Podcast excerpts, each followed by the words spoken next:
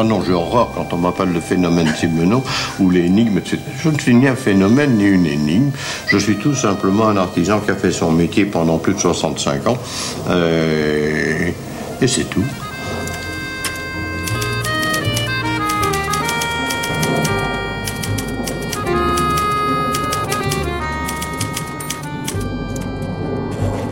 Simenon, écrivain voyageur et déménageur.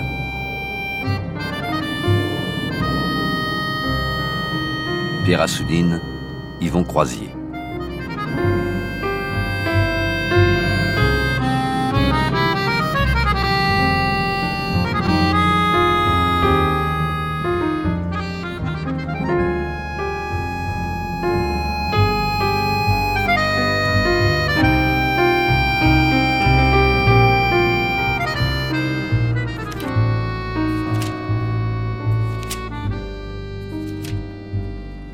À ma mère, Georges Simenon. J'ai passé 19 ans avec toi, et à peu près autant avec Désiré. Tu travaillais beaucoup, lui aussi. Le sort ne vous a pas réservé beaucoup de joie.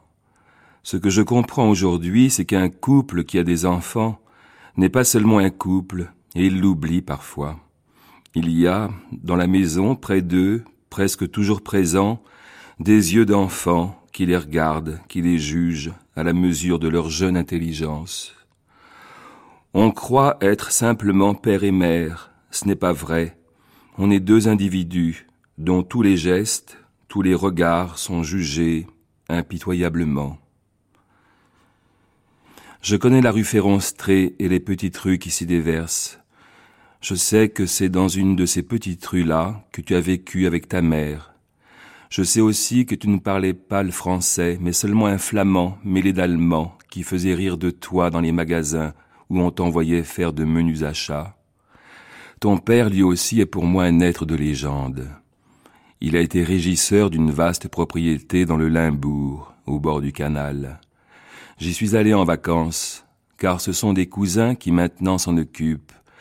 Ton père était Deichmeister, chef de digue, ce dont tu étais à bon droit très fier.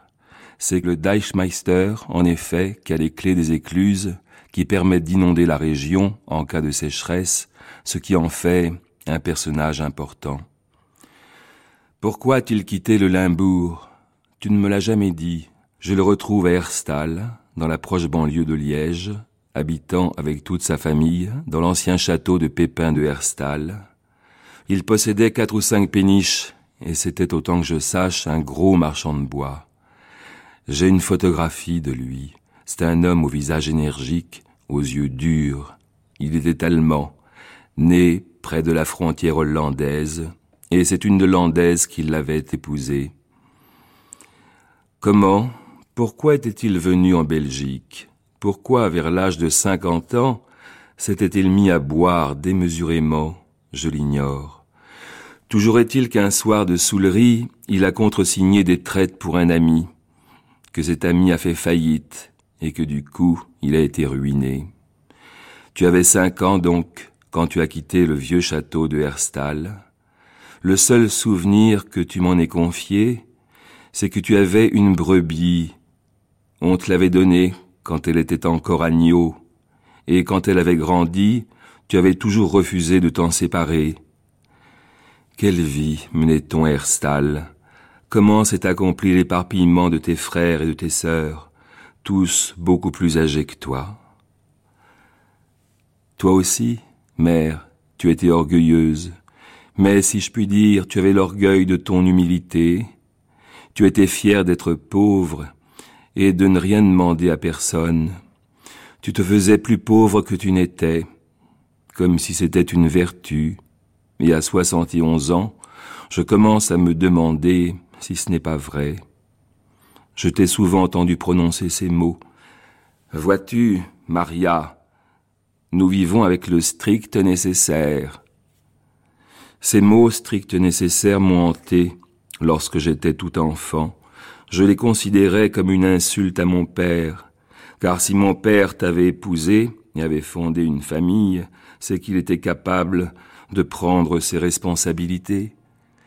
Mais tu étais une brûle, et les brûles n'ont jamais accepté d'être de condition moyenne, à plus forte raison d'être pauvres.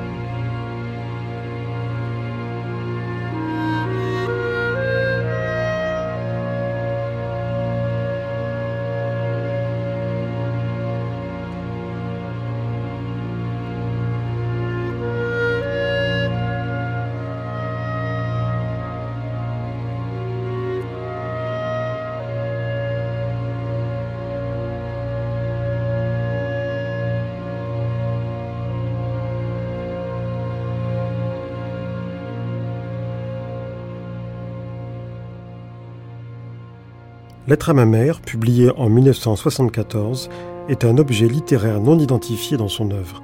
Il l'a dicté au magnétophone en quelques jours, mais cela n'a rien d'une dictée.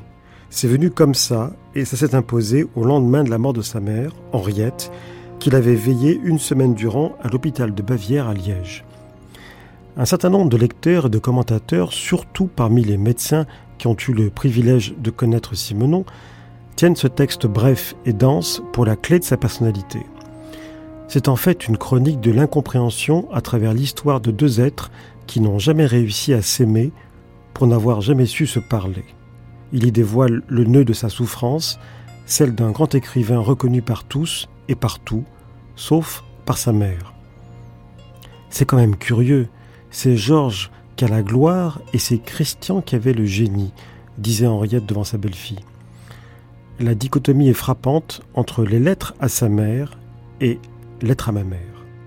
En effet, quand on lit la correspondance échangée entre Henriette et son fils Georges, des années 20 aux années 60, on a du mal à saisir la nature de leur contentieux.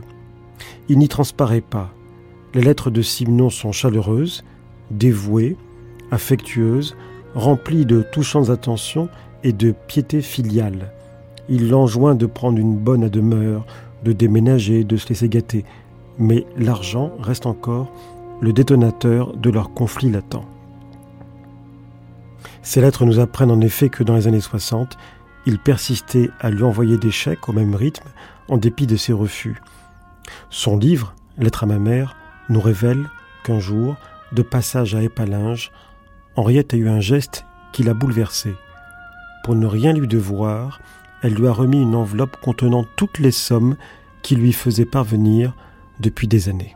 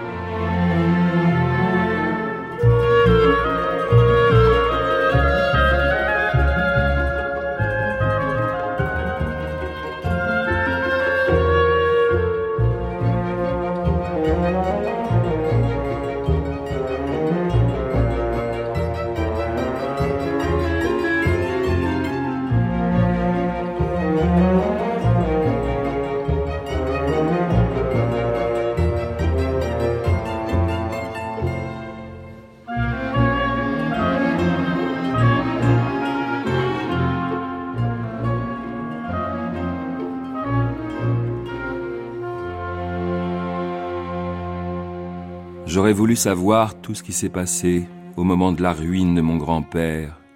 Ce château de Herstal avait été démoli lorsque j'ai eu l'âge de regarder autour de moi. Mes oncles et mes tantes, je ne les ai jamais vus que déjà vieux. Tu étais la petite dernière, l'enfant qui était né quand on n'y croyait plus et qui aurait pu être la fille d'une de ses sœurs ou d'un de ses frères. Tu avais d'ailleurs l'âge de certaines de mes cousines. Ton père, Les dernières années de sa vie, cela je le sais parce que cela fait partie de la légende de la famille, buvait beaucoup, avait même sombré dans l'ivrognerie. Comme je te l'ai déjà dit, cette imagerie le montre aussi signant des traites à un important personnage qui s'attablait avec lui dans les cafés. Ce personnage a fait faillite, et ton père a dû honorer les traites qu'il avait contresignées. Je connais son nom. Je l'ai vu en grosses lettres blanches sur de grands chariots tirés par deux chevaux qui sillonnaient la ville lorsque j'étais enfant.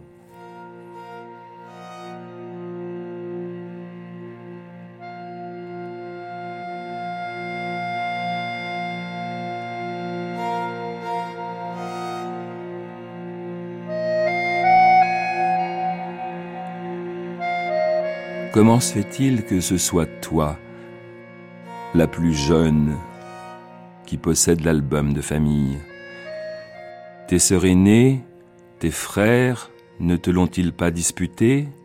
Et l'as-tu gagné à force d'obstination, comme tout ce que tu as gagné dans ta vie? C'est un gros album en cuir vert, avec des coins dorés et une fleur dorée aussi sur la couverture. Plusieurs fois, je t'ai questionné sur les personnages figurant aux différentes pages. À cette époque, la photographie était peu répandue. Il fallait aller chez le photographe, qui cachait son visage derrière un voile noir pour faire sa mise au point. On n'y allait en général que dans les grandes occasions. Ton père, ta mère figurent en bonne place. Je reconnais aussi certaines de tes sœurs, et de tes beaux-frères que j'ai rencontrés étant enfant. Mais il y en a d'autres dont tu n'as rien pu me dire. Je me demande si toi-même tu savais qui ils étaient. En particulier une femme très raide, regard fixe, au visage austère, qui portait un uniforme que je ne connaissais pas et que je ne connais pas encore. Celui, à ce que j'ai pu comprendre, d'une secte religieuse allemande un jeune homme aussi en uniforme d'officier du Kaiser, qui doit être un de mes oncles. Mais pendant que je te regarde, ce n'est pas à eux que je pense, mais à une autre photographie, une femme encore très jeune, qui n'a pas achevé sa croissance, sous un voile de crêpe noire qui va de son petit chapeau, en crêpe noire aussi, jusqu'au sol. C'est toi, je ne sais pas quel âge. Je ne sais pas de qui tu portais le deuil. Le sais-tu toi-même? Il y a eu tant de deuil dans la famille à cette époque que toi et tes sœurs, je vous ai vus plus souvent sous des voiles de crêpe que dans des robes claires. Tu as eu dix-sept ans pourtant. C'est l'âge que je donne à la jeune femme en deuil du portrait, peut-être dix-huit, et il te restait encore un certain flou de l'enfance. C'est vers cette époque que tu t'es présenté à Innovation, un des principaux grands magasins de Liège, et où tu me l'as répété souvent, tu es allé, confiant en toi, presque avec un défi dans les yeux, à un certain monsieur Bernheim, qui était alors le directeur des magasins. Tu vois que j'ai même retenu le nom, monsieur Bernheim, celui qui a marqué une première étape dans ta vie, puisque dès le lendemain, tu commençais à travailler derrière un comptoir. Je suis allé souvent à Innovation avec toi lorsque j'étais enfant. Tu connaissais la plupart des vendeuses, tu allais d'un rayon à l'autre, serrer les mains et donner de tes nouvelles. Ces nouvelles, dans ton cœur, ne devaient pas être gaies, car presque toujours ces entretiens se terminaient avec un mouchoir sur les yeux. J'aurais voulu, et je voudrais encore avoir de toi une photographie alors que tu étais une véritable enfant, alors que ton père venait de mourir et que tu vivais près de la rue Féronstré avec ta mère. Il n'en existe pas dans l'album. Il y a tout un pan de ton passé qui n'a pas laissé de traces, et c'est justement celui qui me passionne.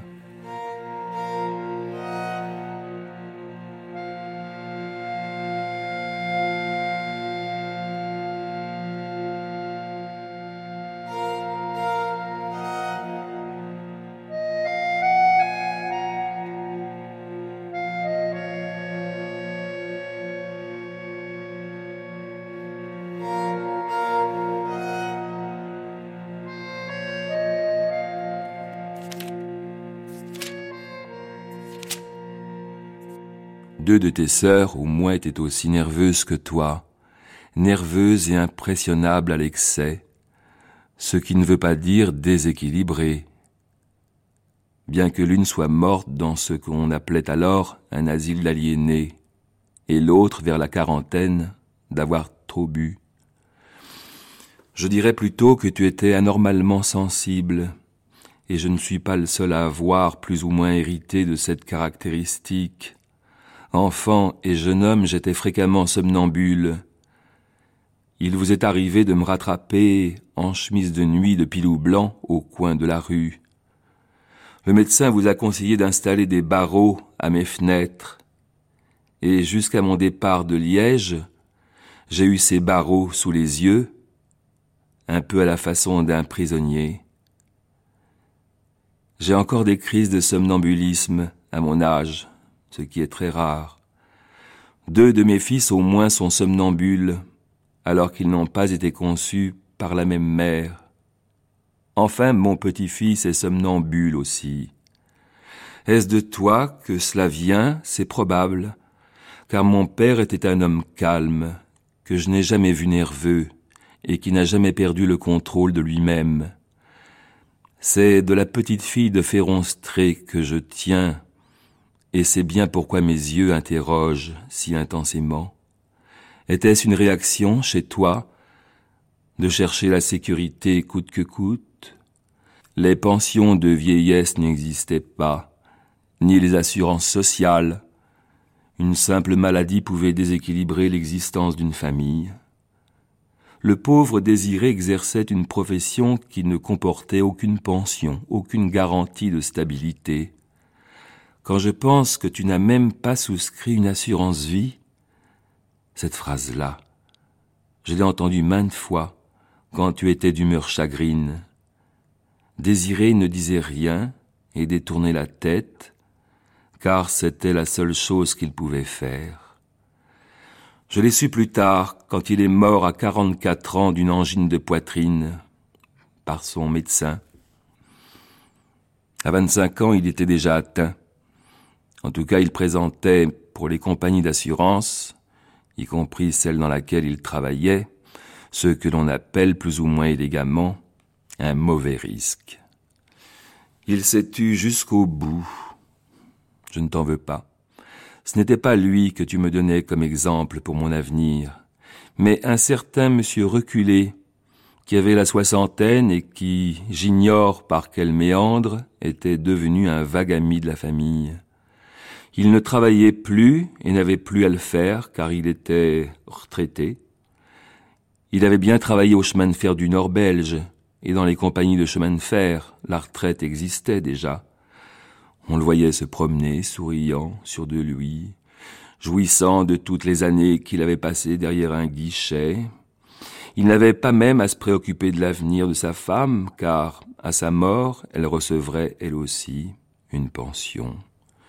Tu vois, mère, que les enfants observent et écoutent. À cause de la maladie de mon père, ou plutôt du fait qu'il n'avait pas d'assurance, tu me poussais vers le fonctionnariat, vers un guichet ou un bureau de la Compagnie du Nord belge ou d'une compagnie de ce genre. Puis-je t'en vouloir?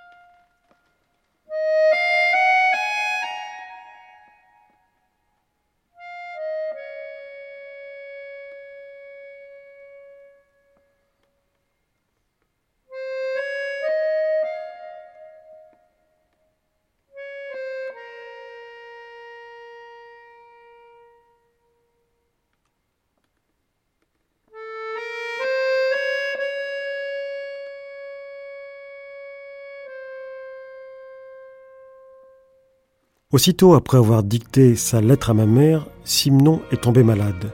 moins une maladie qu'un malaise diffus et permanent qui l'a envahi durant de longs mois. C'est peu dire qu'il est saisi par le remords. Il a fallu cette agonie pour qu'il découvre en sa mère une femme humble mais désaxée, une femme qui aurait mérité de son fils aîné davantage de tendresse que de rancune, ou pire encore, d'indifférence. Un peu plus de deux ans après cette épreuve, car l'écriture de lettre à ma mère a été une épreuve, un paquet arrivé par la poste a replongé Simenon dans un abîme de culpabilité. Un neuropsychiatre français, fervent lecteur de ses romans, s'est amusé à écrire la lettre à mon fils qu'aurait pu écrire Henriette si elle avait su le faire. Captivé et stupéfié par la lecture de ce manuscrit qu'il dit criant de vérité, Simon est bouleversé.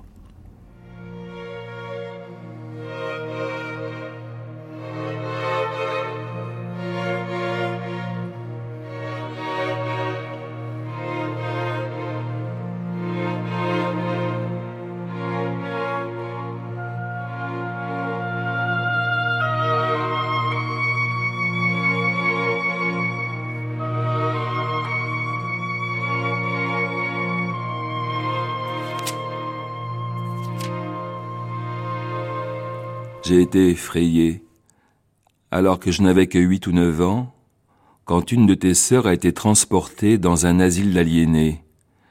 J'étais là. Je revois le fiacre à la porte, le mari qui sanglotait, les bras appuyés au mur, son visage entre les mains. Je me suis demandé, je te l'avoue aujourd'hui, et si un fiacre venait un jour chercher ma mère? On disait de toi que tu étais une pelote de nerfs. Cela veut dire que tu ressentais intensément les moindres contradictions, les plus petites égratignures. Je me souviens entre autres des dimanches après-midi. On avait décidé le matin d'aller se promener à la campagne, très près de Liège, puisque nous ne disposions que du tramway. Tu étais dans ta chambre, après le déjeuner, à essayer de mettre ton chignon en équilibre.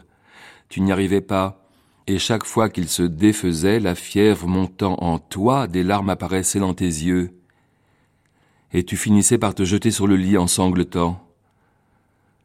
Nous étions prêts, mon frère et moi, dans notre tenue des dimanches.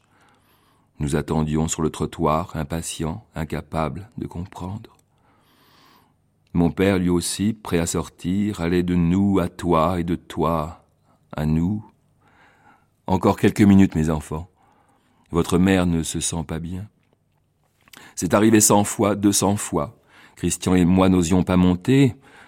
Nous entendions parfois des cris, puis de longs monologues haletants, qui étaient des reproches, des reproches à mon père, impassible et patient. Comment as-tu supporté certains de tes locataires qui envahissaient ta cuisine pour économiser le chauffage de leur chambre et qui t'en mettaient presque à la porte?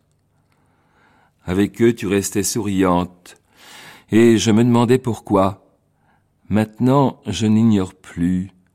Ces locataires-là représentaient ce que je t'ai entendu appeler plus tard tes vieux jours. Car tu gardais, peut-être à cause de ta mère, des casseroles vides sur le feu. La hantise de tes vieux jours. Désiré ne serait plus là, avec son traitement mensuel, humble mais suffisant. Quant à nous, tes enfants, tu te refusais à y compter. Il fallait assurer tes vieux jours.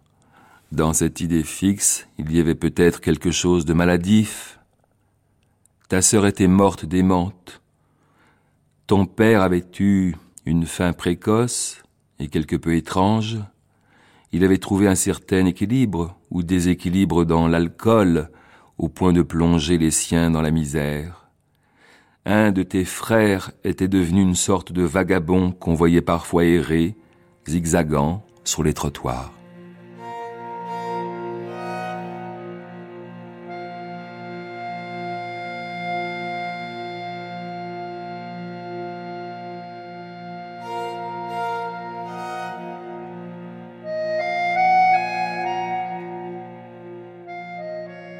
Une scène que je n'ai jamais pu effacer de ma mémoire a marqué ma jeunesse. Je devais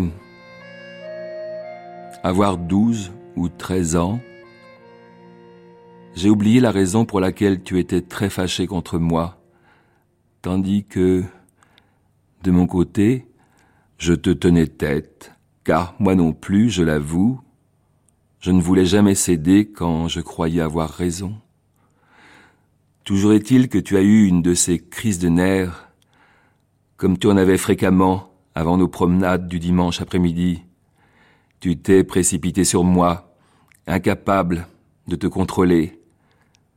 Je ne comprenais pas les paroles que tu disais, car d'instinct, tu parlais flamand ou allemand. Tu m'as jeté par terre, et tu t'es mise à me piétiner, en criant toujours. J'ai fini par m'échapper. J'ai marché le long des rues jusqu'au bureau de mon père. J'hésitais à lui dire la vérité. Je tremblais encore de peur contenue. Qu'est-ce que tu as, fils? Mon père ne m'appelait jamais Georges, mais m'appelait fils, comme j'appelle le plus souvent mes enfants. Je ne lui ai pas dit toute la vérité. Je lui ai dit que tu t'étais fâché, que tu t'étais mise fort en colère, et que tu m'avais giflé. Mon père, lui, ne m'a jamais giflé, pas plus qu'il n'a giflé mon frère. Si je revis cette scène, c'est sans rancune. La vraie raison, c'est qu'elle aide à expliquer ta personnalité. Longtemps j'ai vécu dans la crainte qu'un fiacre vienne te chercher comme il était allé chercher ta sœur. Il y avait en toi quelque chose d'excessif que tu ne pouvais pas contrôler, mais en même temps, il y avait une extrême lucidité.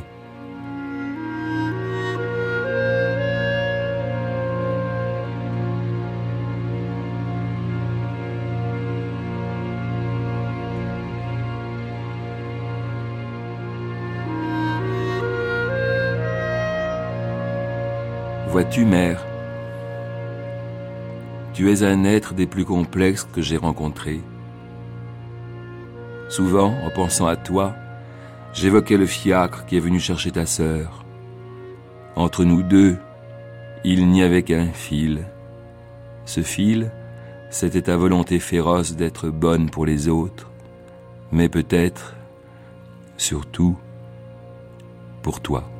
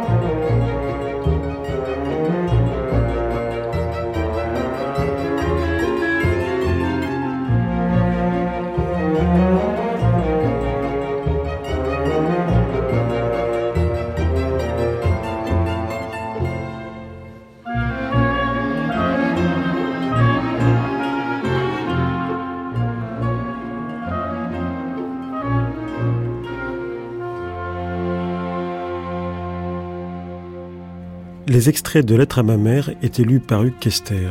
Et maintenant, la quatrième partie de notre émission, le documentaire.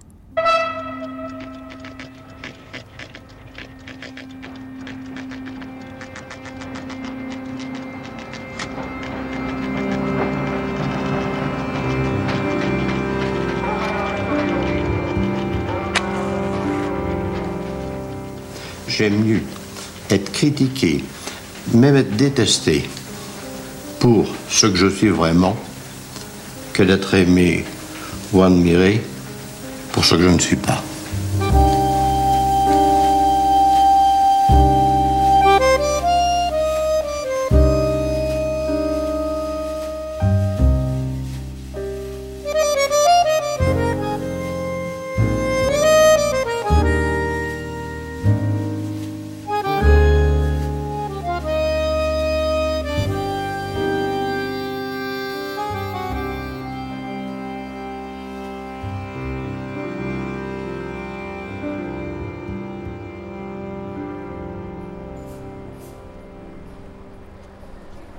N'est-ce pas Saint-Exupéry qui disait On est de son enfance comme on est d'un pays Qu'importe au fond, puisque Simenon aurait tout aussi bien pu le dire. Il y avait chez lui une sorte de patriotisme de l'enfance, en ce sens qu'il n'a eu de cesse d'y revenir pour lui rendre hommage et pour la célébrer, fût-ce en l'apparent des couleurs des plus sombres, car son enfance connut aussi son cortège de honte, de frustration et d'humiliation. Y eut-il dérogé, comme tant d'autres mes écrivains, honteux d'un passé trop modeste, qu'il se serait senti traître à sa classe, ou plutôt à son milieu, à son monde, au sien, les petites gens, ainsi qu'il les appelait chaleureusement. Il l'eût vécu comme une désertion, une enfance qui fut pleine d'odeurs, de couleurs, de sensations, d'émotions, de choses vues et entendues, que cette éponge qui était Simon aura conservé et disséqué durant toute sa vie de romancier. Alors oui, sans aucun doute, il était de son enfance, comme on est d'un pays, et au gré de ses 33 déménagements à travers le monde, la rumeur de sa ville n'aura cessé de l'habiter.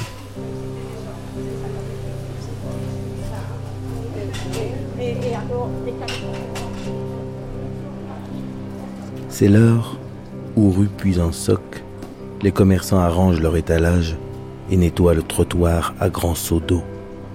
Les ruelles qui débouchent vous lancent en passant leur relent de pauvres. Mais cette odeur-là n'est pas désagréable quand on la connaît depuis son enfance. C'est l'heure aussi où Chrétien Mamelin se tient sur le seuil de la chapellerie, une pipe d'écume à la main. Bonjour, père. Bonjour, fils. Ils n'ont rien de plus à se dire. Désiré reste un petit moment debout, à côté de son père, adossés l'un et l'autre à la vieille maison, aussi grands l'un que l'autre, et tous les deux contemplent les pavés bleutés, le tram qui les frôle, le boulanger d'en face qui vient respirer un instant, poudreux de farine, et qui leur rit des yeux, la vendeuse de chez Gruyel marquant, qui lave ses vitres à la peau de chamois. Toute la rue les connaît. On sait que Désiré ne fait plus partie de la rue Puisansoc, est marié, qu'il travaille du côté des Guillemins. Mais on l'approuve de venir chaque matin, hiver comme été. Je vais embrasser maman. Extrait de Pédigré. Pédigré, comment y échapper? Inutile d'essayer, pas seulement parce que c'est la matrice de l'œuvre, mais parce qu'elle est la clé indispensable. Atypique, le livre l'est en tout point dans sa bibliographie. Ce roman autobiographique, il s'y est mis sous l'occupation par la nécessité médicale de laisser un testament à son fils Marc. Voilà d'où tu viens, voilà qui nous étions, je peux mourir en paix. Après un faux départ intitulé Je me souviens, publié en 1945, Pédigré prit sa forme définitive et parut en 1948. C'est un gros livre, inhabituel chez lui, mais si vrai, si authentique, malgré les noms inventés, qu'il lui vaudra quelques procès avec des liégeois mal embouchés. Le romancier devra affronter la révolte de ses personnages, ce qui n'est pas très courant. Tant pis pour eux, tant mieux pour nous, car c'est son chef-d'œuvre, digne de la collection de la Pléiade, consécration pour laquelle a œuvré le professeur Jacques Dubois. Il y a une chose qui m'a frappé en préparant cette édition, c'est que en regardant euh, l'ensemble de sa carrière et de la publication de ses œuvres, par un c'est pas tout à fait un hasard, mais enfin par un effet euh, magnifique, euh, se place justement au centre de, la trajectoire, si vous voulez. il n'a pas fait exprès, il savait pas combien de temps il vivrait encore, il écrirait encore, et ainsi de suite. Donc c'est une œuvre qui est exactement au centre, comme s'il avait eu besoin à ce moment-là de récapituler, pas seulement sa vie en l'écrivant, mais aussi euh, un certain nombre de ces, de ces thèmes, de ces pensées, si vous voulez. Je pense qu'à cet égard, en effet, on se rend compte ce qu'on savait, euh, mais qui apparaît ici de façon éclatante, c'est que il n'a jamais cessé, mais comme beaucoup d'écrivains, après tout, de puiser dans son fond, et notamment dans son fond euh, familial et enfantin, si je puis dire. Par bribes et par morceaux, si vous voulez. Hein. Soit que ils, reprennent et transforment un épisode, soit que ce soit de, très menus détails qui reviennent dans l'œuvre et qui y circulent. Mais quand on a une bonne connaissance de Péligré, on ne peut pas s'y tromper. Euh, c'est vraiment l'œuvre générative, en quelque sorte, qui a engendré tout le reste. Pédigré reflète-t-il euh, uniquement la famille, raconte-t-il uniquement l'histoire de la famille de Simenon dans le, à Liège à l'époque, ou est-ce plus généralement un reflet de la Belgique? Oui, euh, je crois qu'il faut dire deux, trois choses à ce propos-là. La première chose, c'est qu'en effet, c'est une, euh, l'histoire d'une enfance et d'une adolescence très, très circonscrite parce que Simenon, dans son enfance, appartenait à un très petit milieu, très fermé, comme ça, avec une famille nombreuse, il faut le dire, des tantes, des oncles, etc. Par ailleurs, il avait l'ambition de donner un peu plus d'ampleur à ce roman-là, qui est d'un genre qu'il n'avait jamais pratiqué, et il avait parlé d'en faire une sorte d'épopée des petites gens. Il avait un sentiment très fort d'appartenir à la classe moyenne. Alors, cette épopée des petites gens, je ne pense pas qu'il l'ait écrite, mais à travers ce milieu que je viens de vous, décrire, et qui appartient à Liège, très fort, à un quartier de, de Liège, Outremeuse, encore plus fort, je crois qu'il donne une sensation assez, assez forte de son milieu, mais au sens large, euh, au début du XXe siècle, au moment où la guerre 14-18 euh, va avoir lieu. Alors la Belgique, je ne dirais pas, euh, à Liège, ne se pensant pas très belge, vous savez. Ça, on dit de Simenon qu'il est un écrivain liégeois, un écrivain belge? Je dirais liégeois pour ma part, oui. Liégeois. Oui, C'est même l'écrivain de Liège. Il y en a d'autres, il y en a eu d'autres, mais celui qui exprime le mieux cette ville, incontestablement, c'est lui. Euh, et, pourtant, pas toujours sous des couleurs plaisantes. Hein. Euh, ce roman a des côtés assez gris, assez déprimants, mais euh, c'est la ville telle que je la connais encore.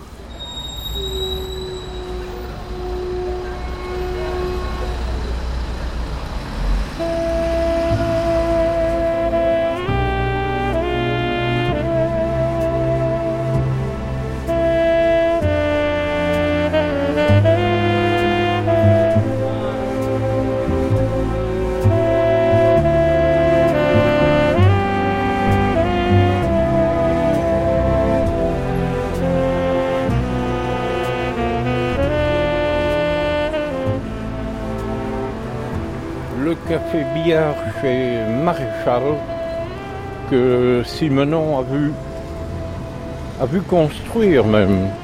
Tous les, immeubles que nous allons laisser derrière nous sont sortis de terre entre 1902 et 1910.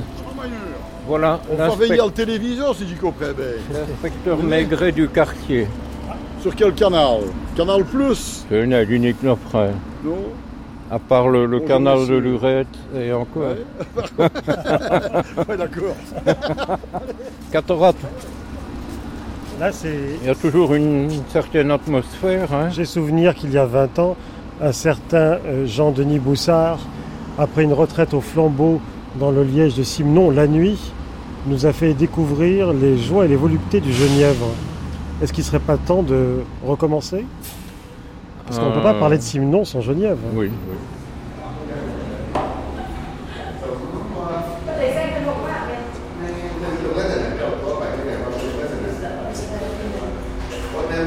Simenon, s'il revenait aujourd'hui se promener en Outremeuse, est-ce qu'il reconnaîtrait le quartier? Il reconnaîtrait son quartier.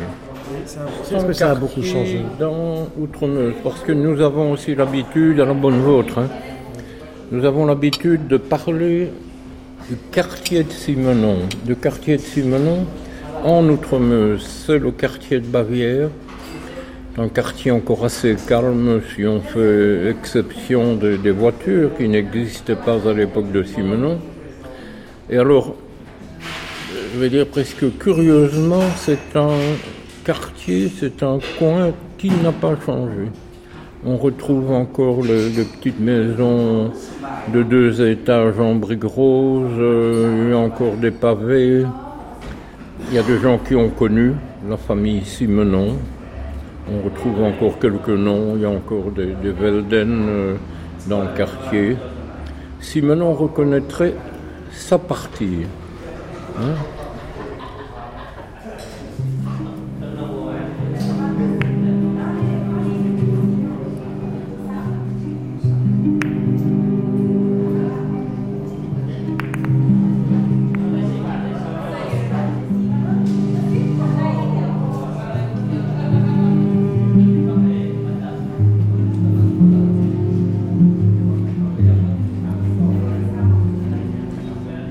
Aussi un, livre qui, qui est précieux pour le, folkloriste.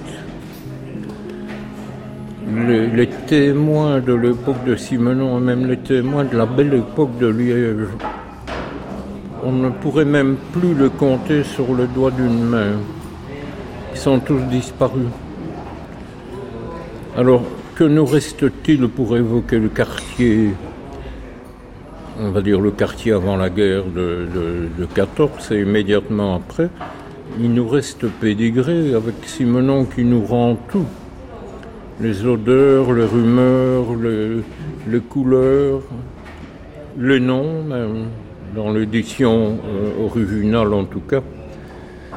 C'est un témoin privilégié, les pages qu'il va nous laisser sur la procession ça vaut tous les témoignages du monde et, dans, un siècle, ils seront toujours là.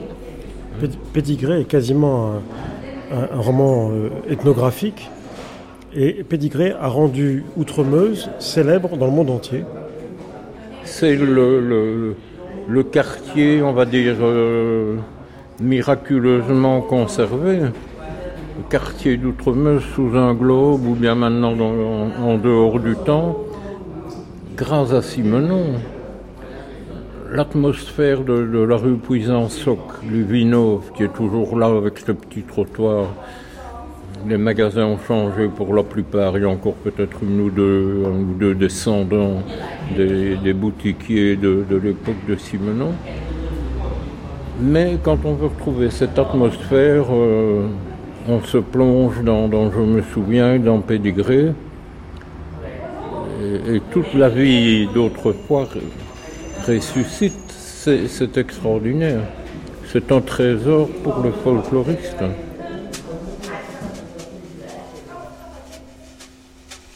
La musique marche devant, les enfants derrière. Chacun balançant une lanterne vénitienne au bout d'un bâton. Le cortège part de la maison du sacristain, à côté de l'église et tout de suite, il s'arrête devant le café qui fait le coin de la rue Saint-Nicolas.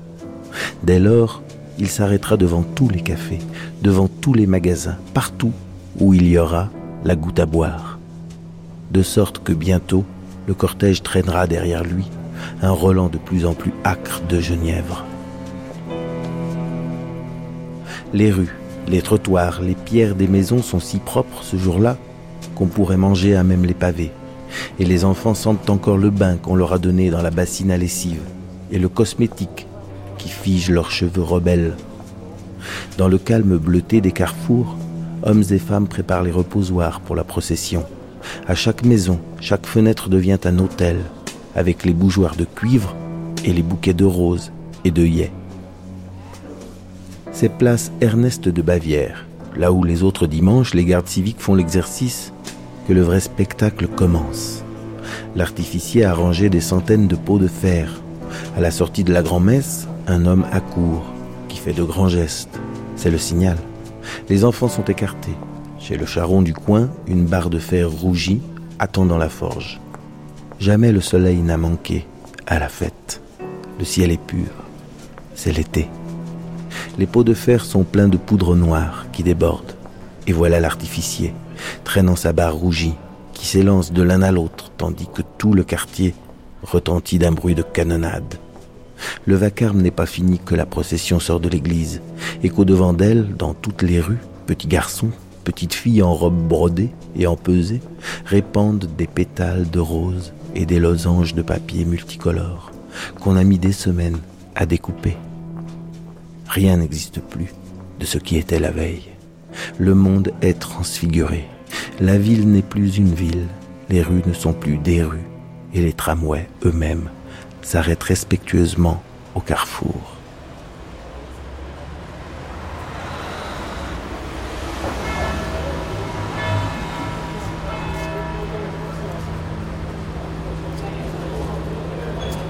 Voilà l'église Saint-Nicolas qui est vraiment l'église paroissiale de, Georges Simenon. On y montre encore le banc des Simenon, le banc de, chrétiens aux grandes moustaches. qui s'occupait de, la confrérie de Saint-Roch. Georges Simenon dans Pédigré raconte qu'on entendait Euroc, Euroc, Euroc. C'était en l'honneur de Saint-Roch, en l'honneur de Saint-Roch, ça devenait Euroc, Euroc, Euroc dans l'église. C'est une, chapelle qui ne paye pas de mine quand on la voit de l'extérieur, et puis en intérieur, c'est un superbe euh, baroque. Parce qu'elle a notamment hérité du mobilier de l'ancienne église Saint-Nicolas. Hein, c'est la chapelle du couvent des Récollets, l'ancienne chapelle qui est devenue église paroissiale. La Liège de Simenon était particulièrement catholique. Est-ce que c'est toujours le cas aujourd'hui? Est-ce que le dimanche matin, l'église est pleine ici L'église est encore pleine.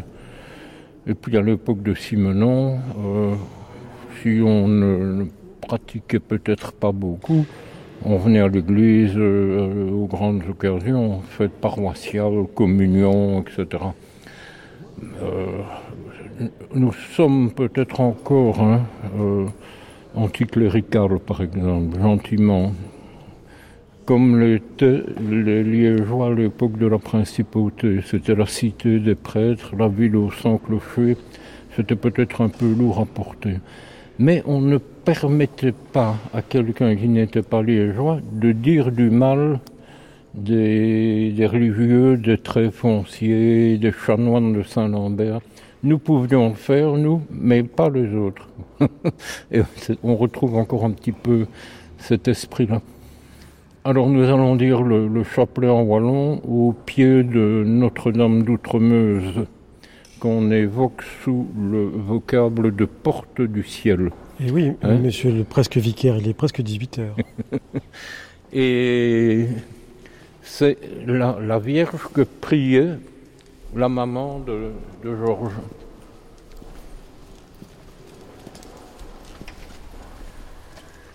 Père des cieux, qui vos nos soy benico cinco, vince ligou confrit nos comme qui vos volte ce fait, charles terre, aussi.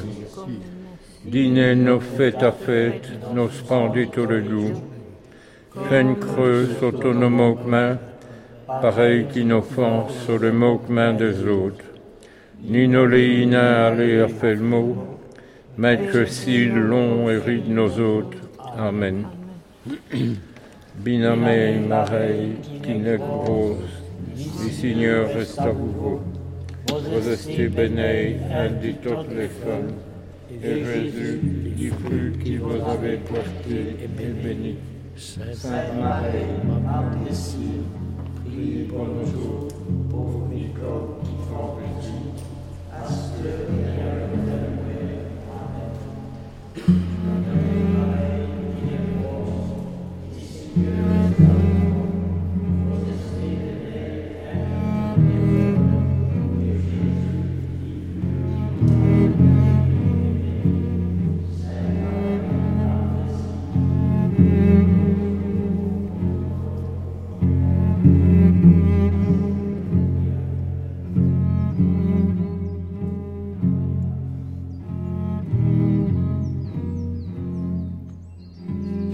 John Simon, les 20 premières années de votre père en Belgique, à Liège, évidemment vous n'y étiez pas, mais de tout ce que vous en savez, de tout ce qu'il vous a raconté, de tout ce que vous avez lu sur le sujet, qu'est-ce que, quelle image ça évoque pour vous? Alors, je dirais que quelque part, j'ai vécu, enfin, la, mythologie familiale est, très très proche de, de Pédigré finalement. C'est-à-dire que je vois très bien aujourd'hui que, que ce qui est dans Pédigré, c'est ce qu'il, euh, c'est ce que je retiens, non pas parce que j'ai lu Pédigré, mais parce que c'est les histoires que mon père nous racontait euh, euh, sur la famille, c'est, vraiment ça. Donc l'ambiance de Liège, l'ambiance de la famille Mamelin, l'ambiance de ces clans qui, qui sont en même temps proches et incroyablement éloignés, tout ça, ça fait partie de mes gènes en quelque sorte. Est-ce que c'est une ambiance qui rappelle de manière ou d'une autre la pauvreté? Non, pas du tout. euh, parce que je ne crois pas que mon père a vécu la pauvreté euh, d'une manière directe. Enfin, ce que je ressens moi de cette époque-là, c'est qu'il l'a vécu indirectement. C'est l'image de la pauvreté qu'il a eue. Ça a d'abord été le manque et, l'angoisse de sa mère. Mais lui-même, en tant qu'enfant, euh, je ne pense pas qu'il ait eu un sentiment. Enfin, je le vis pas comme ça, en tout cas, dans les souvenirs de famille, comme comme ayant, été quelque chose qui l'a marqué. En revanche, il, est certain qu'il a développé, est-ce à cause de ça ou pas, ensuite une... Euh, enfin, c'est clair qu'il ne voulait manquer de rien. Euh, je dirais pas que c'était une hantise, mais c'était certainement. Euh, il, voulait toujours être sûr de, de, gagner suffisamment pour satisfaire ses besoins. Mais c'était pas un théoriseur. Enfin, c'était pas un gars qui euh, euh, qui accumulait ou quoi que ce soit. Il voulait simplement pouvoir vivre de la manière dont il avait envie de vivre. La vraie pauvreté pour lui, il en a beaucoup parlé, c'était euh, le fait d'être raté. La pauvreté de l'âme, la, pauvreté de l'individu euh, et de, du caractère. Comment expliquez-vous qu'il ait dit et qu'il ait souvent écrit chez les Simnons, et là il parlait de tous les Simnons jusqu'à la fin, chez les Simnons on a toujours faim oui, ça je dois dire que je, je, je, ne le vois pas, ça. Je, je, le, je le saisis pas.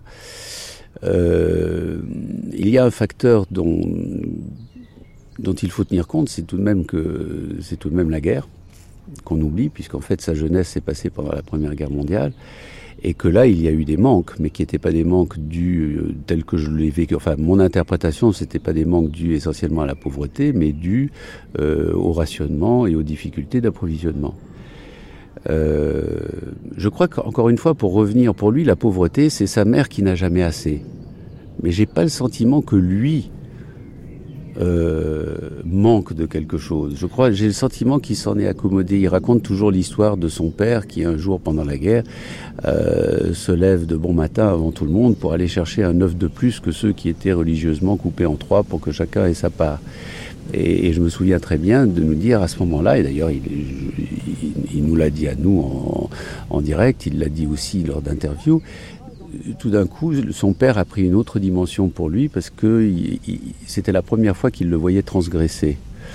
Euh, et en même temps, mon père qui était euh, quelqu'un de, il le dit, il y a toujours ce, cet écartèlement entre euh, respecter la loi, pas l'ordre, la loi, le droit plus exactement, je crois que c'est ça, mais en même temps être capable de transgresser, que la vraie liberté, c'est pouvoir s'en affranchir de temps en temps je suis passé à autre chose. Hein. Je ne suis plus sur la, pauvreté et la faim.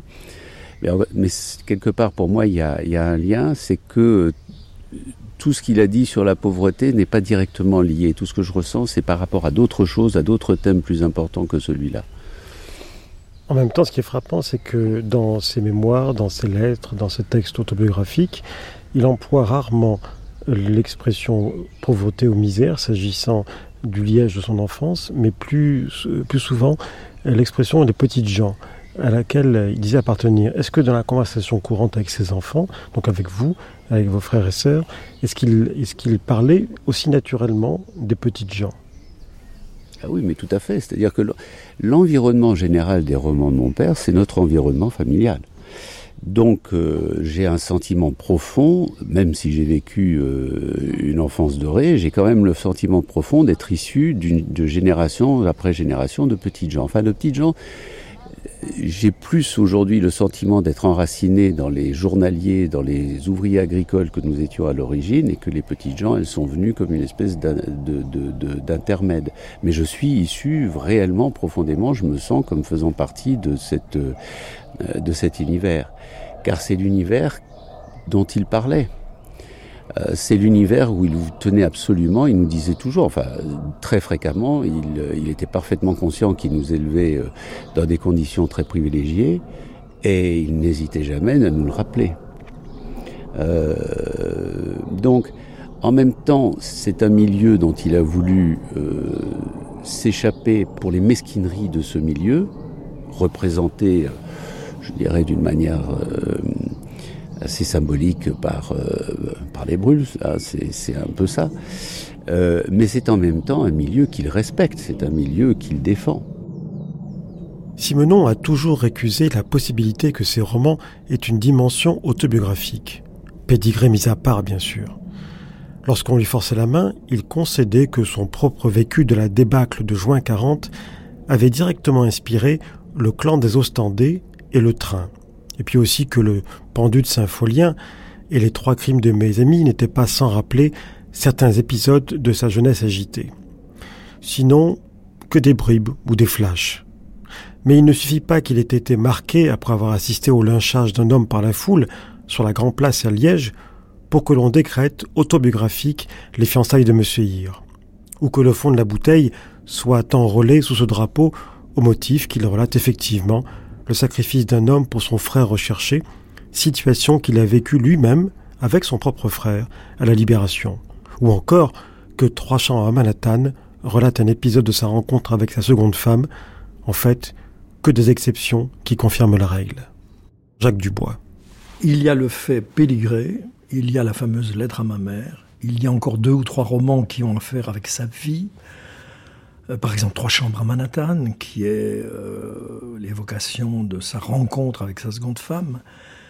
Mais je ne pense pas que l'autobiographie soit souveraine. Euh, je crois que, ou si vous voulez, l'autobiographie fait chez lui une espèce de travail permanent qu'on ne voit pas trop. Il est tout le temps dans l'autobiographie, en même temps il n'y est jamais. Et la preuve, c'est que il disait volontiers que ces personnages l'habitaient pendant des semaines avant qu'il se mette à écrire. Hein. Je crois qu'on peut le croire. D'ailleurs, il, il, prenait très peu de notes, euh, il se préparait pas, et puis tout à coup, il entrait en transe. Hein. C'est une des formules qu'il a beaucoup utilisées.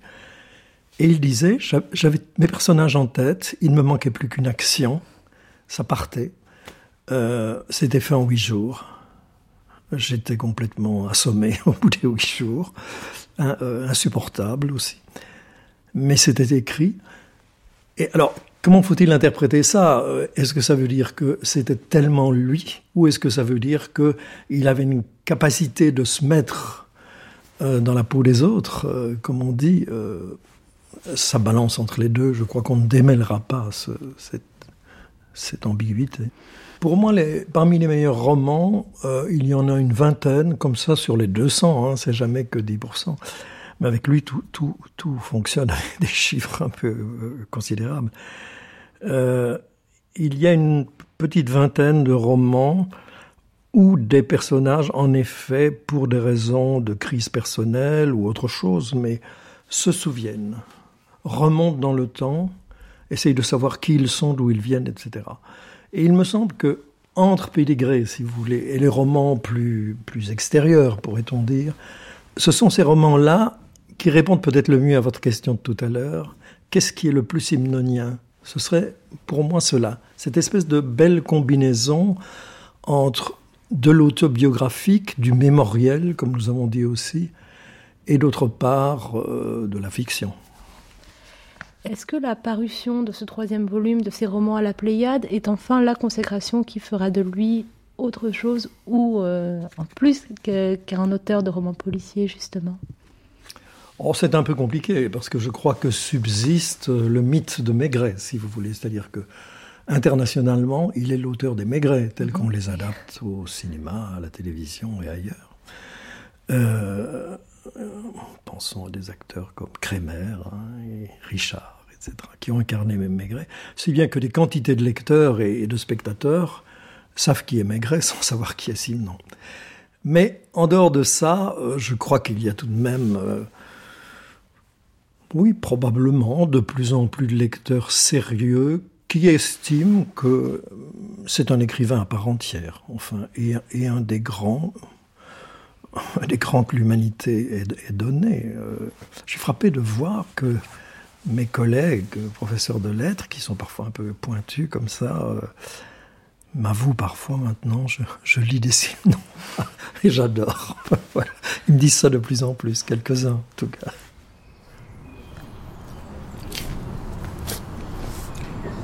Bonjour Laurent Demoulin. Bonjour. Merci de nous accueillir chez vous. En quelque sorte. Hein. Oui, oui, c'est En quelque sorte. on est ici à Liège, enfin tout près de Liège, dans la campagne, devant un merveilleux petit château qui s'appelle Colonster et qui appartient à l'Université de Liège. Et loge deux prestigieuses enseignes dans ce château, l'école hôtelière et le fonds Simon. Voilà, oui.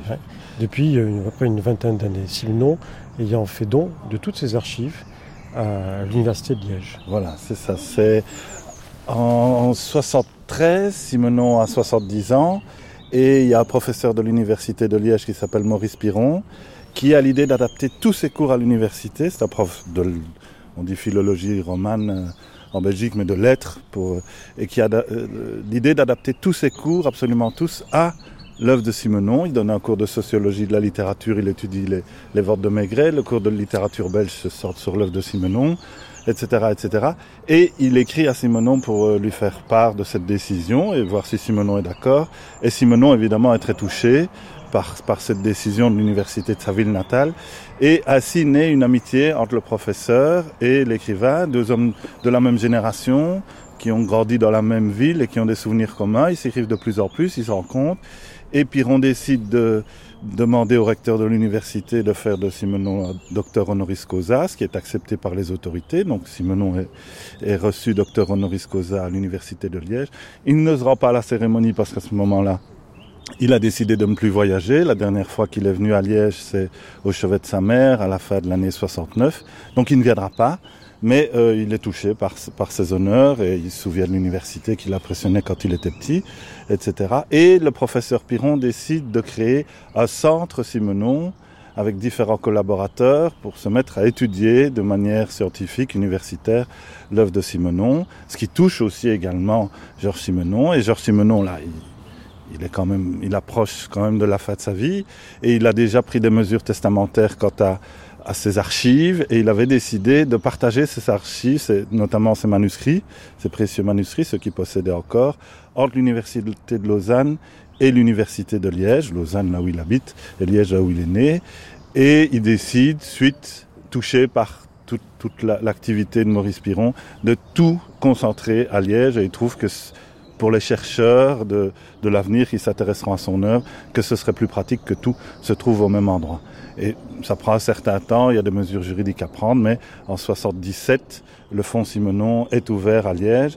Simonon n'a jamais vu le fonds Simonon, mais il en a entendu beaucoup parler et il en était très content. Bon, on va aller se promener, on va, on va aller fouiller dans le fonds Simonon. Vous avez, vous avez la clé du château? Oh oui, j'ai ça dans mon trousseau. C'est celle-là. Non, c'est pas celle-là.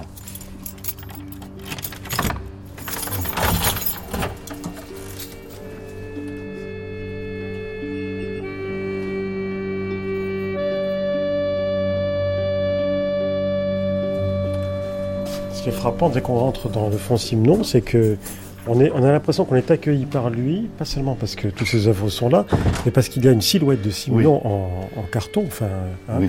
et qui plus est... ou moins à taille réelle. Oui, c'est ça. Il, oui. fait, il, fait, bah, il, est, il, est, plus grand que moi. C'est une photo qui date de 1952, lors de son retour à Liège, quand il fait visiter Liège à sa seconde épouse, qui était euh, canadienne, donc qui ne connaissait pas l'Europe. Et on sait bien, dans l'arrière-fond de la photo, il est entouré de tas de gens. C'est oui, cette oui, photo-là. Ce qui est frappant, c'est que vous l'avez placé près de la fenêtre, mais on a vraiment l'impression qu'il est là. Oui, il est moi, là. Moi aussi, quand je rentre, de temps en temps, je me dis à quelqu'un. Oui, euh, oui, moi, il m'arrive oui. euh, parfois de me retourner euh, en étant assis à la table de travail. Il est là, il est comme s'il regardait par-dessus notre épaule. Et on le voit de l'extérieur, quand on est à l'extérieur, ah oui, on voit sa silhouette là-bas. Donc ça voilà, indique aux gens vrai, à quel endroit se trouve le fond Simenon. John Simenon, à votre connaissance, est-ce que votre père se, se considérait ou se sentait belge d'une manière ou d'une autre? Je ne crois pas. Il était belge par défaut. Euh, il se sentait, s'il, d'abord c'est quelqu'un qui a beaucoup écrit sur le fait d'appartenir ou de ne pas appartenir. Il a toujours revendiqué haut et fort, et nous aussi. Ça fait partie, tout ce que je dis, ça fait partie de ce que nous avons vécu au quotidien. Euh, le, le, besoin quasi maladif de, de, de n'appartenir à rien. Euh, et par exemple, tous ces commentaires sur sur les décorations, sur la Légion d'honneur, etc., etc. Ce sont des choses, ça, ça a baigné notre enfance aussi, puisque moi je les ai vues toutes ces décorations qui étaient en pile dans un tiroir et nous disaient quand vous avez envie de vous déguiser, de vous déguiser, servez-vous. Donc c'était pour lui, ça n'avait strictement aucune valeur. Donc dans, dans, dans, dans, un grand nombre de héros, il y a ce besoin de, de, de, de se sortir de soi-même et de son milieu. Belge par défaut, mais pas pour autant liégeois par défaut. Non, pas du tout. Et je dirais même enfant d'Outremeuse. Ça, le, le fait d'être enfant d'Outremeuse, c'est quelque chose qui, euh, qui pour lui était très important. Mais ça, ce sont ses racines. Ce n'est pas une appartenance, c'est des racines. Et ces racines sont d'Outremeuse. Il vous a emmené là-bas? Non, malheureusement. Euh, ce que je regrette d'ailleurs, parce que je pense que je pense que pour moi, ça aurait été une manière d'enrichir mes racines. Mais ce voyage, je l'ai fait ensuite tout seul, en pensant à lui, bien entendu. Parce que tout de même, la clé du personnage, elle est en grande partie là-bas. À mon avis, 99,9% se trouve là. Euh, là, c'est-à-dire en Outremeuse. En Outremeuse, oui, bien sûr. Oui, oui. Puisqu'Outremeuse se retrouve partout dans ses romans retriturer, remanier, re, euh, retravailler. Mais enfin, c'est l'essence. Entre Outremeuse et le fait que c'est quand même un romancier qui, euh, toute son œuvre est basée aussi sur une forme ou une autre de souvenir. C'est un travail mémoriel quand même.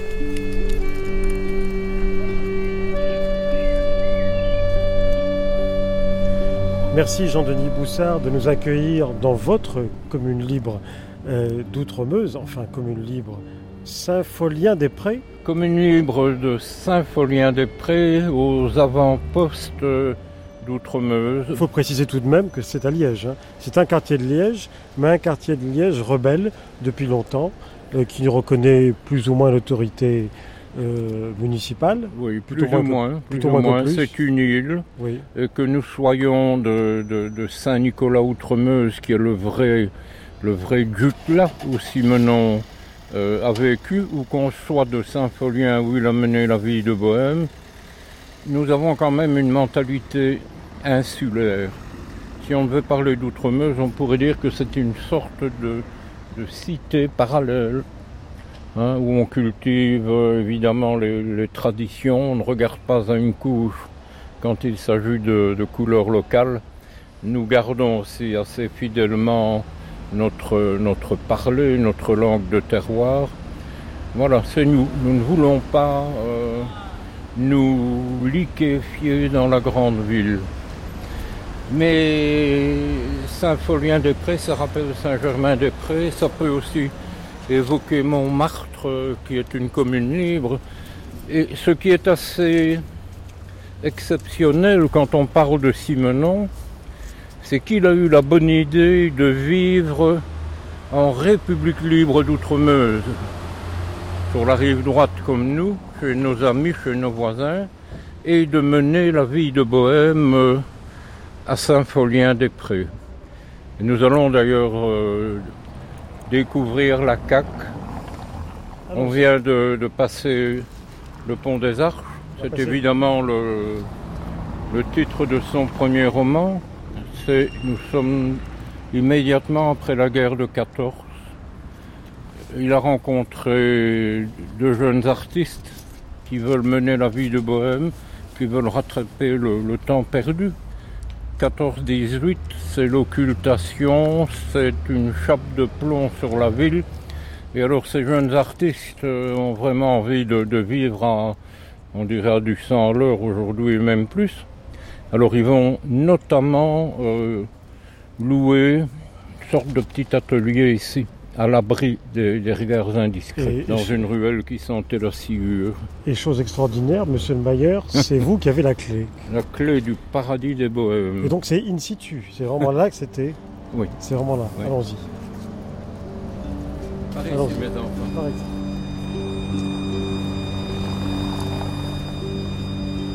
Nous étions persuadés que les gens, dans la rue, nous regardaient avec une admiration mêlée d'effroi.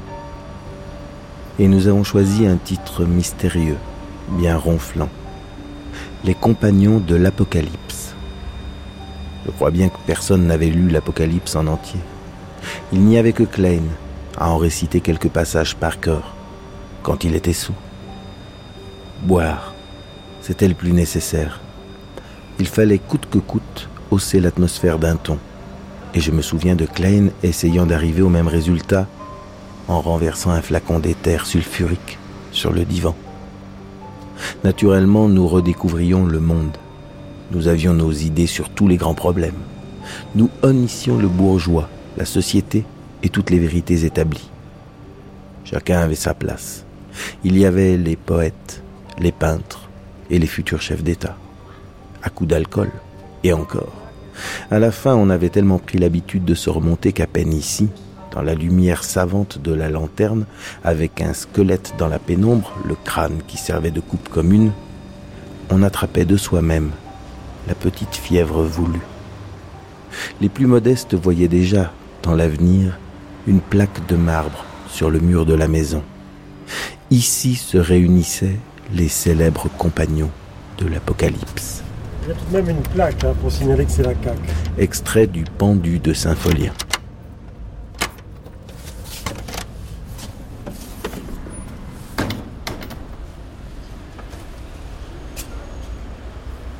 Voilà, nous entrons dans, l'impasse de Houppe. Autrefois, c'était une impasse euh, officielle, c'était même une petite rue au XVIIIe siècle.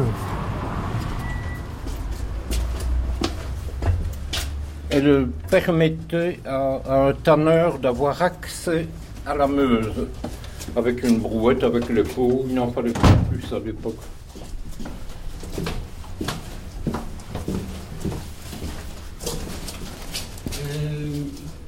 Pour les simononiens ou les simonologues, c'est un des, hauts lieux. Un lieu de pèlerinage. Voilà, un lieu de pèlerinage. Les escaliers ne sont plus tout à fait, tout à fait d'origine, mais... Oui, ça vaut mieux, hein, parce que...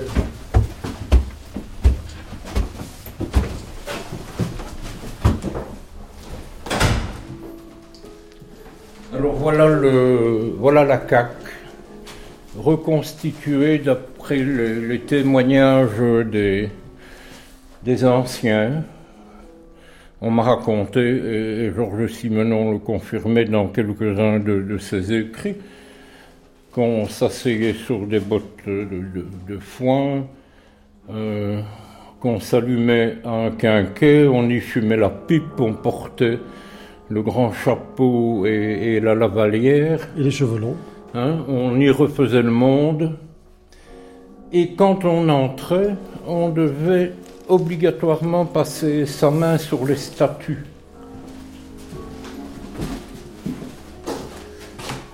Alors, c'est peut-être étonnant, mais voilà les statues.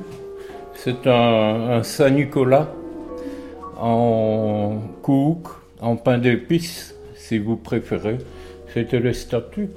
Et alors, chacun des membres devait obligatoirement laisser un dessin au mur. Il faut, il faut préciser qu'ici, cette reconstitution, ce sont des mannequins hein, qui sont habillés comme euh, à l'époque de Simon, c'est-à-dire euh, juste après la, Première Guerre mondiale.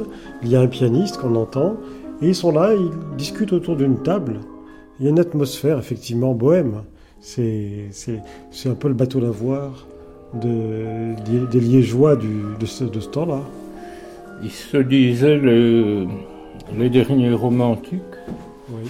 Alors certains, certains sont connus comme Simonon, mais par exemple, euh, il y a Robert de Noël, qui sera l'éditeur euh, bien connu à Paris, édition de Noël, et qui sera assassiné en 1945. Il y a Joseph Klein, on voit euh, les dates 1898-1922, peintre et dessinateur.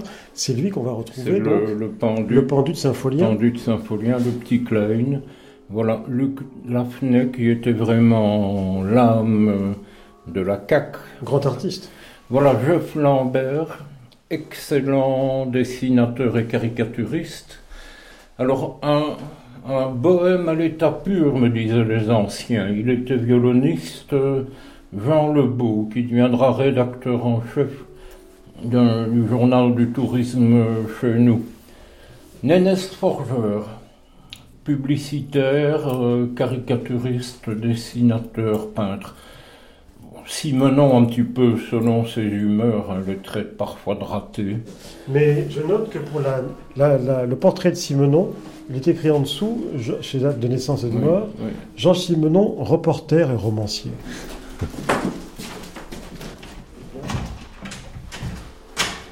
Voilà, à double tour. Ici, c'est vraiment la pièce de travail qu'on quitte pour se rendre dans la pièce un peu plus muséale, si je peux vous permettre, un petit musée euh, modeste, mais, vous allez voir, qui renferme quand même quelques petits trésors. D'ailleurs, il est question peut-être de, faire un musée Simenon à Liège. Il y a des pourparlers pour le moment. Après le musée Hergé Après le musée Hergé à Bruxelles. J'ouvre la porte. Elle était ouverte. Voilà. Donc ici, c'est une reconstitution du bureau de Simenon. J'ai bien reconstitution parce que Simenon n'a jamais travaillé ici. Il n'est même jamais venu à Colonster, je vous ai expliqué. Dans lequel, première grande pièce, c'est son bureau, que je trouve magnifique et qui me fait rêver parce qu'il y a des tiroirs de chaque côté. Donc là aussi, on retrouve le souci du rangement de Simenon, homme très précis, très précautionneux, euh, qui aimait bien d'avoir un maximum d'espace de rangement. Ici, on retrouve ces crayons. Il n'y en a plus que trois, parce qu'il y a beaucoup de gens qui circulent dans le château. voilà, il n'y a plus que trois crayons. Là, c'est la boule en or euh, gravée aux initiales de Georges Simenon, que sa seconde épouse, Denise Ouimet, lui avait offerte pour qu'il se détende. Un peu comme, euh, un peu comme les Grecs chipotent ou quelque chose. Là, c'est le tiki, c'est un sage en ébène noir, très beau, une, une statue africaine qu'il a acquis en Afrique contre du sel. Euh, et qu'il a ramené, dont il aimait caresser le crâne, comme je le fais pour le moment. Vous l'entendez à la radio? Et puis, il y a, il y a les... Sur, deux pages jaunes, un peu comme les enveloppes jaunes, il, il, que des noms. En fait, il, les recopiait dans l'annuaire euh, de la ville où il se trouvait. Des noms qu'il trouvait intéressants et qui pouvaient générer des personnages. Et puis après, il en prenait, euh, il en prenait quelques-uns. Une réserve de noms propres. une réserve, pour ne pas avoir à chercher. Voilà. C'est sur son bureau. Il y a évidemment son tabac. Son tabac. Royal Yacht. Une pipe. Une pipe papier en tête. Oui. Bon, ces affaires. Mais c'est vrai que le bureau est magnifique. Le bureau est magnifique. On rêverait d'avoir le même. C'est un bureau qu'il a acheté en Angleterre. Et là, il y a deux armoires vitrines qu'il a achetées au même endroit et qui nous a offert également. Et dans lequel on a exposé quelques petites choses comme les photos de Simonon avec ses, sa première épouse, sa seconde épouse, ses enfants. Une enveloppe jaune particulièrement spectaculaire parce qu'il y a un joli petit plan d'un quartier de Paris, l'enveloppe jaune, du voleur de Maigret, diverses photos. Alors il y a des reproductions de toiles aussi. C'est des toiles faites par son, sa première femme, qu'il appelait Tigi, Régine Ranchon, qu'il appelait Tigi, et euh, qui leur représente presque toutes, sauf une, la toile qui est là derrière nous, qui représente Henriette, la mère de Georges Simenon, et on voit à la mine épanouie, radieuse, euh, magnifique, qu'a donné à sa belle-mère, sa belle-fille, le grand amour qui les unissait. C'est-à-dire qu'elle a vraiment l'air sinistre, Henriette. Elle est sinistre. en, revanche, en revanche, les deux tableaux de Georges Simenon jeune, faits par sa, sa, fiancée à l'époque, un Tigine. Non, ils sont mariés à ce moment-là. Ils sont mariés Ils sont mariés. Ils sont superbes. Ils sont magnifiques. Ils sont beaux, ces deux Ils sont magnifiques. Alors, euh, dites, la machine à écrire. La machine à écrire est là. C'est d'abord un mot sur la table sur laquelle se trouve cette machine à écrire. S'il écrivait, quand il écrivait à la main, c'était sur, sur le bureau il écrivait à la machine sur cette table, ce qui a l'air très peu confortable. Et cette table a une très très grande valeur symbolique parce que c'est une ancienne table d'accoucheuse, donc là où sont nés des enfants, sont nés des romans. Et voilà, c'est sa machine qu'il avait quand il était aux États-Unis. Oui, allez-y. C'est le rêve de ma vie de taper. Allez-y. Peut-être qu'il va, me transmettre. ah oui, c'est voilà, voilà la, musique, la musique de, de roman de Simenon.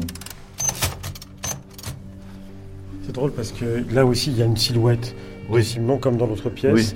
Et quand on la voit de derrière, éclairée, éclairée par la lumière du jour, euh, du, qui vient vers le château, euh, on a l'impression d'un fantôme.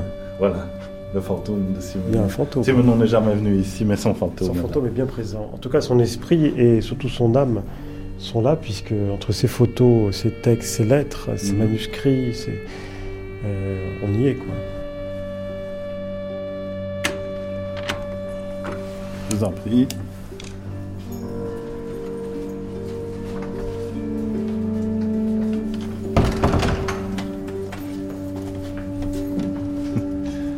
Eh bien, merci, monsieur le guide. Je vous en prie. C'était avec plaisir.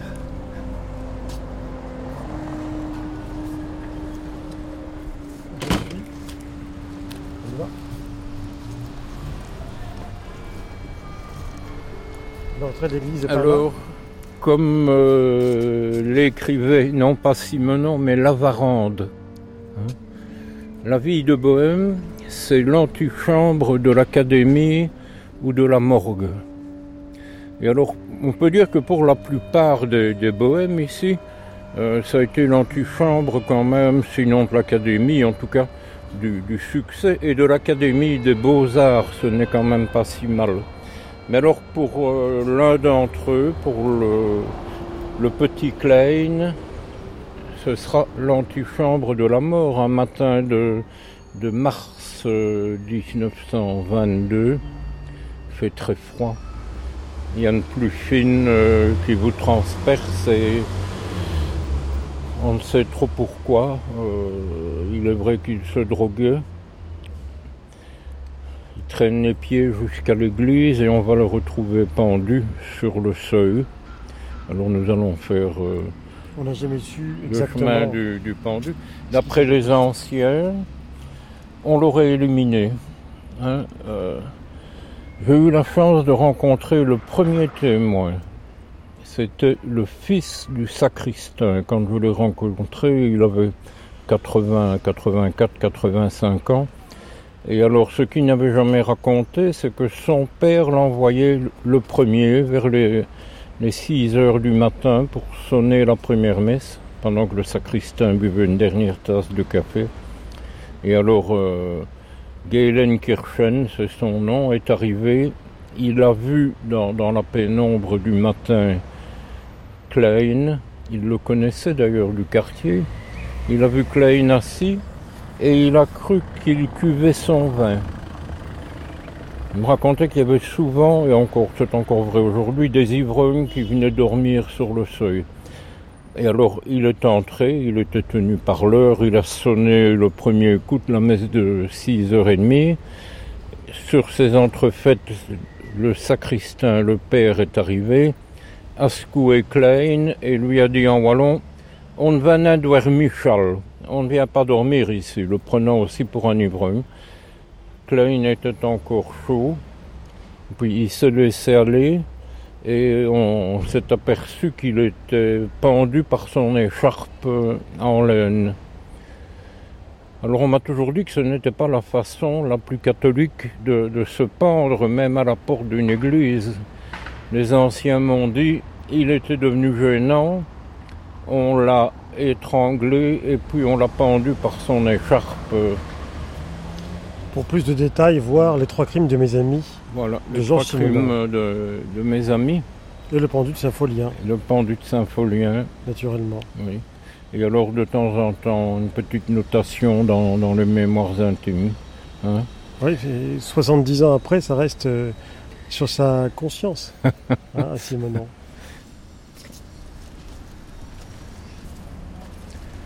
Le petit Klein, au bout de l'hiver à. C'était en mars et dans l'impasse. Un jour de pluie, il a compris que son destin était fini. Narguant la brise, la brise, qu'est-ce que je raconte? Narguant la bise, jusqu'à la porte de l'église. Là sur le seuil, il fit son deuil. Il s'est pendu, c'est un peu triste, avec sa cravate à l'artiste. Le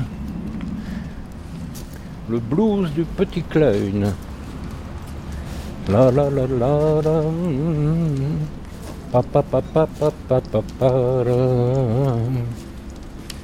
La la la la la la la la la la la c'était en vain. L'ombre du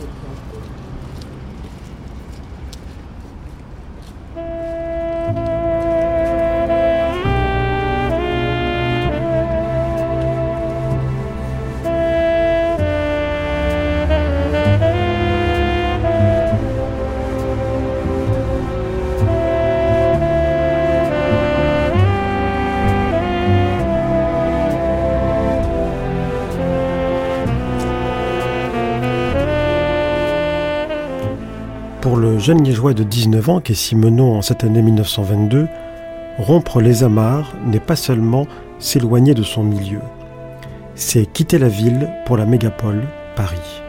Un jour, le mémorialiste dira qu'il avait abandonné un monde pur et humain pour un univers perverti par l'argent. Ce sentiment, très puissant, n'est pas contemporain de sa décision de quitter la Belgique pour la France, mais c'est celui que sa nostalgie lui restituera plus tard. De toute façon, la patrie qu'il emmène avec lui à la semelle de ses souliers n'est pas celle qu'on croit. C'est celle des petites gens d'Outremeuse, l'humanité de son œuvre à venir.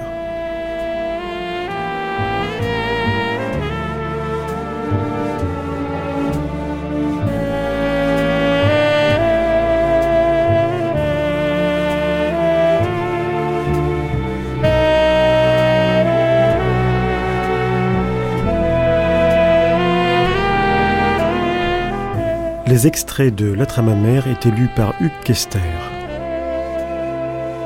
Prise de son Pascal Fouzen de l'RTBF, Raymond Albouy, Jean-Marie Porcher, Arthur Gerbeau, Pierre Montel, Dominique Amiot et Olivier Dupré. Archive INA, Sandra Escamez, assistante de production, Dounia Diori.